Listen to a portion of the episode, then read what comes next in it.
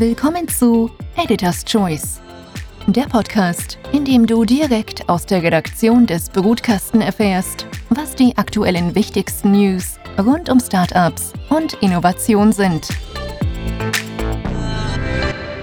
Hallo und herzlich willkommen zur neuen Ausgabe von Editor's Choice, dem Podcast der Brutkastenredaktion, in dem wir wöchentlich über ein neues Thema und spannendes Thema sprechen, das die Startup- als auch Innovationslandschaft beschäftigt. Und ja, diese Woche haben wir das Thema autonome Fahren uns ausgesucht, weil nämlich der Deutsche Bundestag vor ein paar Tagen ein Gesetz verabschiedet hat, das es ab 2022 ermöglicht, autonome Fahrzeuge der Stufe 4 auf äh, den deutschen Straßen zu fahren. Und ja, unser Kollege Dominik Bellacchi hat sich diese Thematik genauer angeschaut. Lieber Dominik, Stufe 4, autonomes Fahren, was umfasst die Stufe 4? Und vielleicht kannst du uns dann auch gleich mehr zu den Hintergründen natürlich sagen. Ja, vielen Dank, Martin. Ich freue mich da zu sein. Stufe 4, das ist sozusagen noch nicht die Endausbaustufe. 5, äh, Stufe 5 wäre dann äh, komplett autonom ohne irgendeine menschliche Kontrolle. Aber das Besondere an Stufe 4 und der große Sprung dran ist, es ist eben nicht nur autonomes Fahren, weil autonom fahren kann man ja hierzulande auch. Es gibt autonom fahrende Busse und autonom fahrende Fahrzeuge in verschiedenen Testumgebungen. Das Besondere daran ist das fahrerlose Fahren, das dieses Gesetz ermöglicht. Stufe 4 heißt, es ist tatsächlich kein Fahrer mehr oder keine Fahrerin im Fahrzeug, die das dort vor Ort kontrolliert und eingreifen können muss. So wie das ja derzeit eigentlich in jedem Land der Welt, wo es Testbetriebe gibt,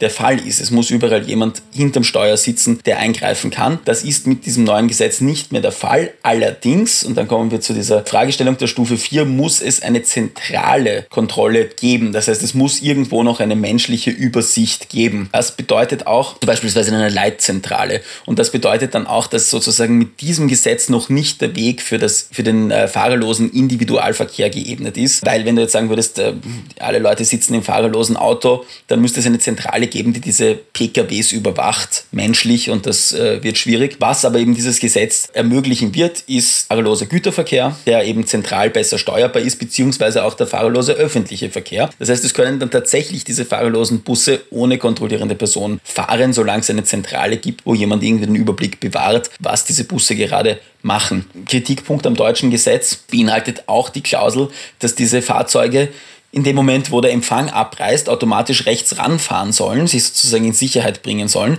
Und äh, die Chance, dass das zu erheblichen Problemen führt, äh, ist, ist groß, sagen Kritiker.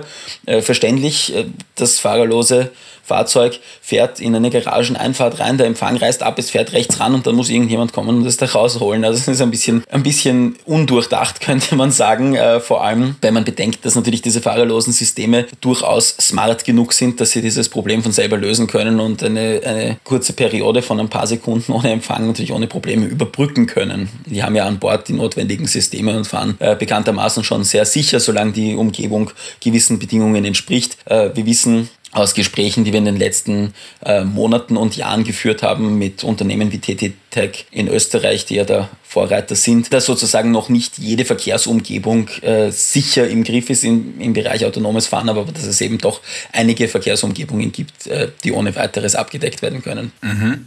Und du hast auch einen Kommentar dazu geschrieben. Es ist auch sehr interessant, weil natürlich auch Deutschland das Autofahrerland schlechthin, man kennt das für den grenzenlosen äh, Tempo-Spaß auf Autobahnen unter Anführungszeichen. Wie verhält sich das? Ist das ein starkes Signalzeichen? Zeichen auch für Deutschland, irgendwie hier auch wieder zurück am Markt sich zu melden. Man kennt ja auch natürlich äh, Elon Musk und äh, seine Innovationen in diesem Bereich. Und ja, die deutsche Autoindustrie äh, galt ja lange oder gilt vielleicht auch noch immer als ein wenig abgehängt, was das autonome Fahren äh, angeht. Ist das ein starkes Zeichen deiner Meinung nach?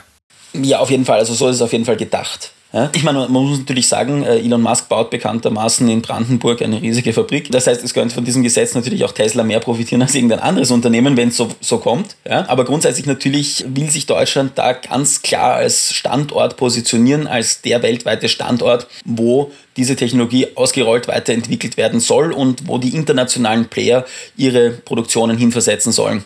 Klarerweise, wenn du dieses eine Land hast, wo das erlaubt ist, dann werden auch die internationalen Player dort stärker aktiv werden in dem Bereich und das dort ausbauen. Und wenn das, und das bringt natürlich einen ganzen Haufen Wertschöpfung. Ich finde es interessant, weil Deutschland ja grundsätzlich ein Land ist, das nicht unbedingt im Ruf steht, lasche Regulierungen zu haben. Also äh, im Gegenteil würde man Deutschland ja wirklich nicht verbinden mit zu liberalen Gesetzen, wenn man jetzt so will. Ja? Interessanterweise ist das, wie du vorher erwähnt hast, beim Autofahren ein bisschen anders. Deutschland ist eines von sehr wenigen Ländern auf der Welt, wo es kein Tempolimit auf der Autobahn gibt und äh, vielleicht das einzige Land auf der Welt, wo dieses fehlende Tempolimit auch wirklich äh, massiv ausgereizt wird von sehr vielen Leuten. Und das ist ja, das habe ich in meinem Kommentar auch geschrieben, wird ja zum Beispiel auch als äh, Argument herangenommen, warum die deutsche Autoindustrie, vor allem die Premium-Autoindustrie mit den wirklich schnellen Autos von Audi, BMW, Mercedes, name it, warum die so aufgeblüht ist und warum die so groß und stark geworden ist. Ja, also da wird argumentiert, mhm. durch das fehlende Tempolimit war der Markt im Land so groß und, und äh, jeder will ein, ein schnelles Auto haben, dass es gut funktioniert hat. Ich kann dieses Argument natürlich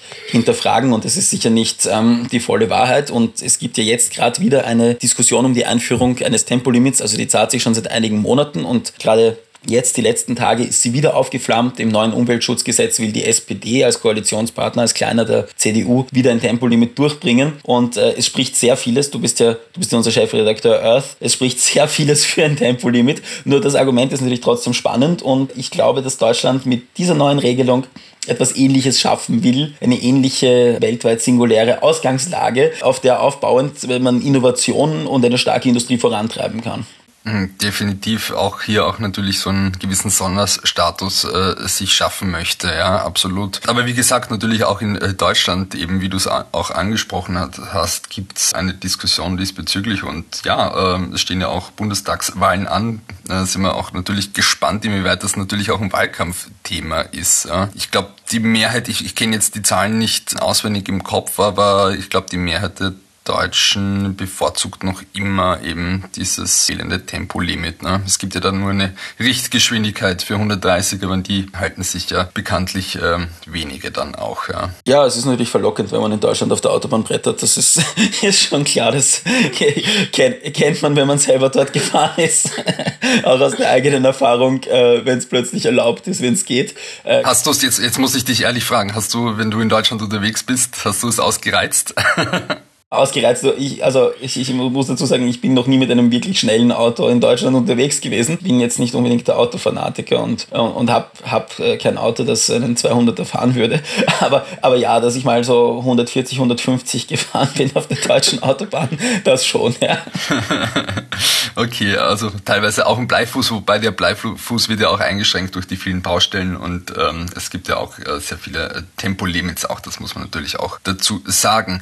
So ja, ist es, ja nein, wie gesagt, also du hast, du hast die Bundestagswahl angesprochen. Es ist eben wirklich tatsächlich so, dass der Verkehrsminister der Deutsche, glaube ich, davor noch schnell dieses Gesetz mit dem autonomen Fahren durchbringen wollte. Und ich glaube, er ist nicht der Einzige, der davon überzeugt ist, dass das wirklich was bringen kann. Und ähm, da komme ich jetzt auch sozusagen zu meinem Argument, aus meinem Kommentar. Ich glaube halt, dass Österreich da wirklich schnell nachziehen sollte. Wir haben einen ganzen Haufen Autoindustrie im Land, zwar keine eigene österreichische Automarke, aber doch viel Industrie, viele Zulieferer, viel Entfertigung auch. Du hast gestern darüber geschrieben, dass das nächste nächste Papamobil, äh, ein Elektroauto von der US-Marke Fisker in Graz produziert wird von Magna. Also ja, wir haben eine, eine Mordsautoproduktion und Österreich könnte, wenn es da schnell mit dem Gesetz nachzieht, zusammen mit Deutschland da zum First Mover werden und äh, sich sozusagen auch diese globalen Aufträge, die dann damit verbunden sind, holen und einfach die globalen Player dazu bringen, dass sie bevorzugt bei uns dann diese selbstfahrenden äh, Technologien ausrollen. Und das würde uns, glaube ich, natürlich viel bringen. Definitiv. Ähm, es gibt ja auch auch äh, mittlerweile Projekte, in denen autonomes Fahren auch getestet wird im öffentlichen Verkehr. Zum Beispiel die Wiener Linien machen das ja auch schon seit mehreren Jahren in der Seestadt Aspern, aber da ist ja auch immer ein quasi Fahrer auch mit an Bord, der das überwacht natürlich auch. Ne? Genau, also wir haben, wir haben eben Unternehmen wie TT Tech, wir haben eben die ganze Autoindustrie, wir haben wirklich viele Projekte, Forschungsprojekte. Es passiert technologisch in Österreich viel. Innovation wird betrieben und dann hast du eigentlich eine Gesetzeslage, die verhindert, dass du das gescheit testest, also das gescheit ausprobierst ausprobierst. Und ich meine, wir sind in Österreich auch wirklich, äh, es, es duckeln diese kleinen äh, Busse in der Seestadt herum, das ist nett,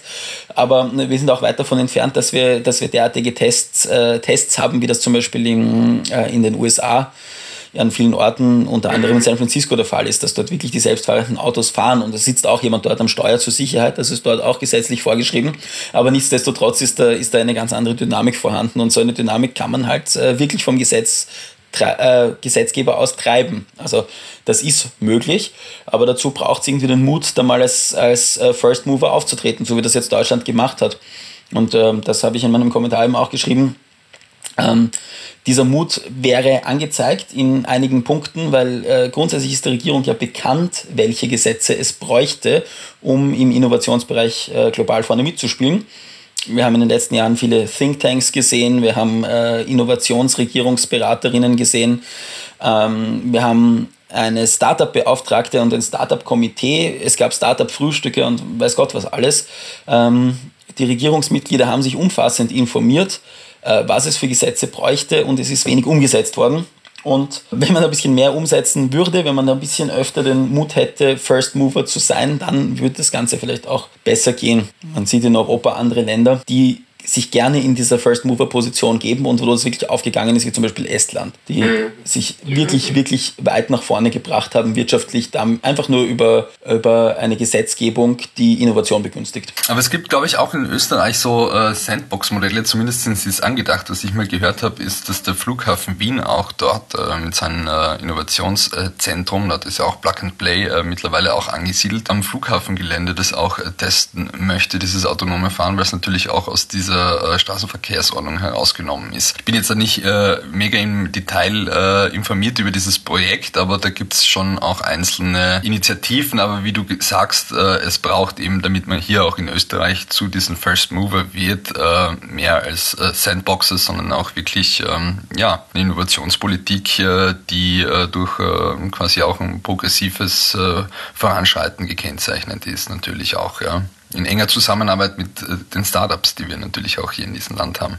Ich will wirklich überhaupt nichts gegen Sandboxes sagen. Ich finde die Sandboxes super. Aber die Sandboxes sind halt wirklich, um etwas komplett Neues zu testen. Dafür ist das System sinnvoll. Ne? Aber etwas, was in einem anderen Land schon läuft, dann bei uns in einer Sandbox zu testen und dann zu sagen, hm, ja, brauchen wir das, brauchen wir das nicht, das ist zu langsam. Also es muss, es muss einfach, ähm, ja, es müssen da manchmal einfach Gesetze her und man sagt, es ist in einem anderen Land eingeführt, man kann das machen. Ja, also wenn, wenn Deutschland das kann, kann das Österreich auch. Und, und in anderen Belangen können wir sagen, wenn Estland das kann, kann das Österreich auch. Und so könnten wir, wenn wir uns schon nicht trauen, First Mover zu sein, in vielen Bereichen doch Second Mover sein und nicht 20th Mover. Wie wir es oft sehen ich, ich nehme das jetzt irgendwie auch als äh, eine Schlussrunde und Zusammenfassung beziehungsweise Sukkus deines Kommentars raus aus der Sandkiste rein zum First oder Second oder Third Mover. Das gefällt mir. Vielleicht wäre raus aus der Sandkiste der bessere Titel gewesen, aber nachher ist man immer gescheiter. ja, schauen wir mal. Also wir sind äh, gespannt, äh, wann wir natürlich auch hierzulande in der Alpenrepublik äh, mit autonomen Fahrzeugen Stufe 4 und vielleicht noch darüber hinaus auch autonom unterwegs sind. Vorerst beschränkt sich das ja auf ein paar kleine Projekte, wir haben es ja eh auch schon angesprochen, eben die Seestadt Aspern. Aber auch in Kärnten gibt es ein spannendes Projekt. Wir als Brutkasten berichten natürlich immer über solche Projekte und ähm, ja, schauen uns aber natürlich auch immer die internationale Innovationslandschaft an und vor allem, was sich da auch politisch politisch natürlich auch tut mit Gesetzgebungen. Lieber Dominik, danke vielmals, dass du dir das angeschaut hast. Wirklich spannende Thematik und ja, vielleicht kommt ja auch hierzulande eine Diskussion diesbezüglich in Gang. Ich danke dir, Martin, und freue mich aufs nächste Mal wieder. Danke fürs Zuhören und bis nächste Woche bei Editors Choice, dem Podcast der Brutkastenredaktion. Das war Editors Choice der Podcast aus der Redaktion des Brutkasten. Wenn es euch gefallen hat, dann schickt uns Feedback, bewertet und abonniert uns. Danke fürs Zuhören und bis nächste Woche. Euer Brutkastenteam. team